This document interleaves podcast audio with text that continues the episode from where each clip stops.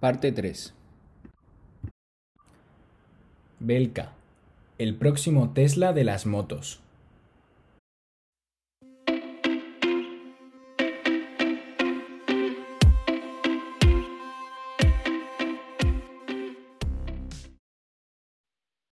Eso yo creo que es un poco la clave, escuchar lo que quiere realmente tu cliente para darles lo que realmente necesitan, ¿no? que, se ajuste a sus necesidades. Eh, y esto es un poco lo que igual os permite alcanzar vuestra meta, ¿no? que he leído en otra entrevista que queréis ser la primera marca de motos eléctricas en Europa en cinco años. Para llegar a esa meta, ¿cómo pensáis atraer talento? ¿Cómo pensáis crecer? Bueno, pues eh, vamos a verlo sobre la marcha, la verdad. No puedo decir si vamos a crecer en un modelo B2C, si vamos a crecer en un modelo B2B, si vamos a crecer en renting, si vamos a crecer en suscripción. Aún estamos en una fase en la cual estamos eh, valorando cómo va a ser el modelo de crecimiento. Ya hemos lanzado el mercado de Portugal, es cierto que ahora estamos muy enfocados en el B2C, somos una empresa muy marquista, muy de construir marca y de querer ser una, marca aspiracional, eh, ser una especie de Tesla, ¿no? pero de las, de las, motos eléctricas. Em, y es cierto que durante los próximos meses se irán, irán apareciendo oportunidades y hay que estar pues, muy pendiente de, de saber cómo las, cómo las atacamos. Y, y, a partir de ahí, pues, eh, pues crecer. La, idea es crecer. El cómo lo iremos viendo a base de, a base de, prueba y error.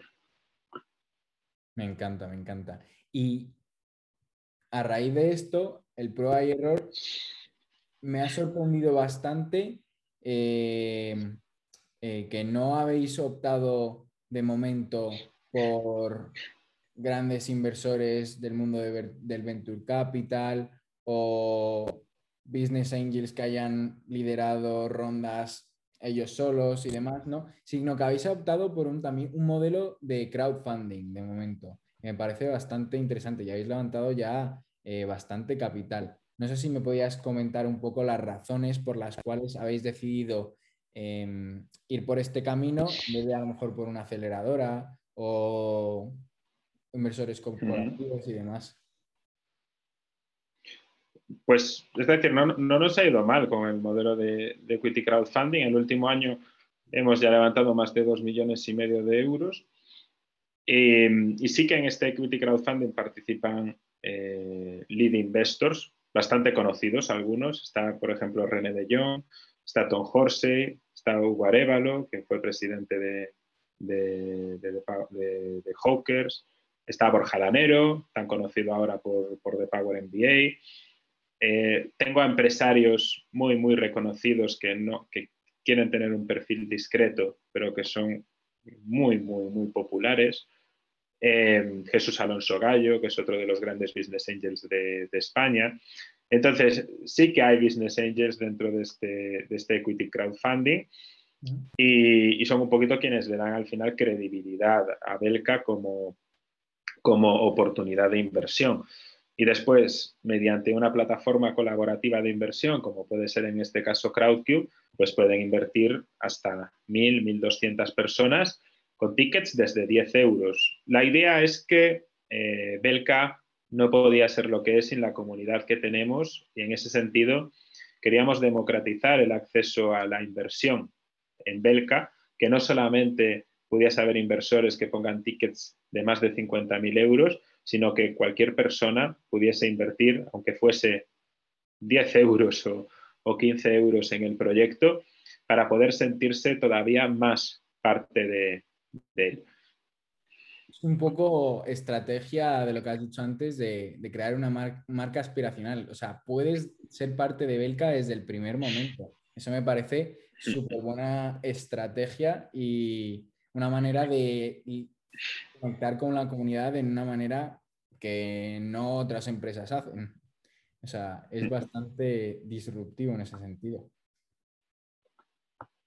Y un poco quería preguntaros eh, ahora, ¿cómo pensáis escalar la producción de vehículos para mm, seguir, poder ir entregando a un buen ritmo? Que es uno de los problemas, yo creo, que la industria eléctrica ahora mismo, de, de movilidad eléctrica.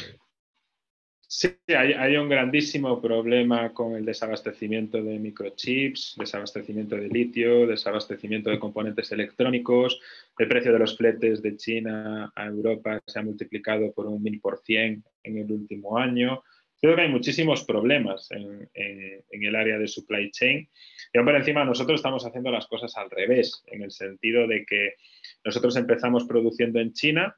Eh, ya desde hace seis meses eh, tenemos tres modelos de moto que ensamblamos en España y un modelo de moto que producimos totalmente en España. Y nuestro objetivo para 2022 es trasladar todas las operaciones de producción a España. Es decir, cuando todas las empresas están yendo a China a producir, nosotros lo que estamos haciendo es trasladar las operaciones de producción de China a España con la mejor de las, de las intenciones. Eh, ese es, ese es uno de los, de los objetivos estratégicos eh, de la empresa porque queremos tener más controlado el proceso productivo, queremos tener más controlado el, el, I el de más de nuestros, de nuestros vehículos y, apoderarnos absolutamente de todo el, el proceso productivo. ¿Y eso no crees que puede encarecer un poco eh, el precio del vehículo y encarecer todo lo que es el supply chain? sí, por supuesto que va a encarecerlo un poco.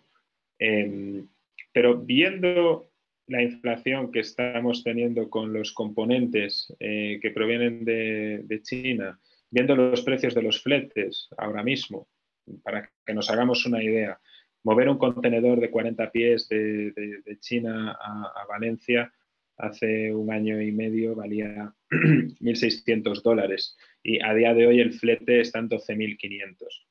Es decir, es una subida mm, abismal, ¿no?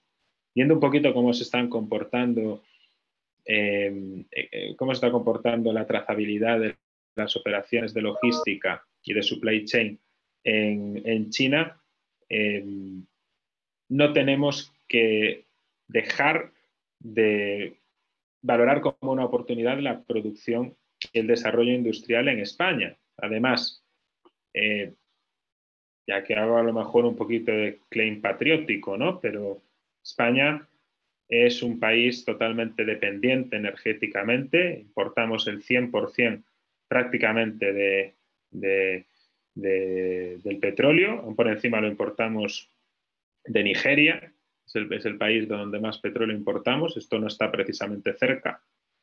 Y, tenemos una oportunidad muy grande eh, poniendo, vamos a poner seguramente a la energía como el centro de un nuevo modelo económico y un nuevo modelo social.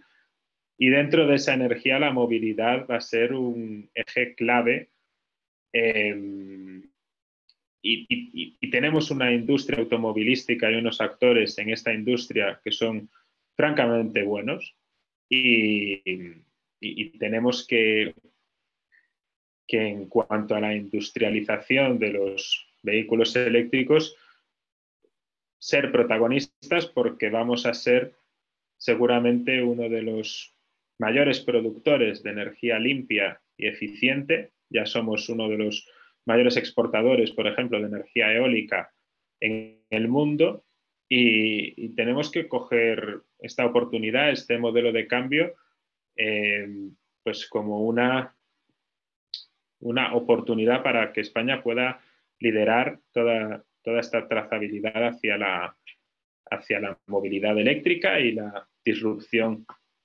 energética. La verdad que España sí que puede tener un papel importante en, el futuro en cuanto a energías renovables, y como tú bien dices, a la exportación de energía. Es, bastante interesante hacia dónde va el futuro.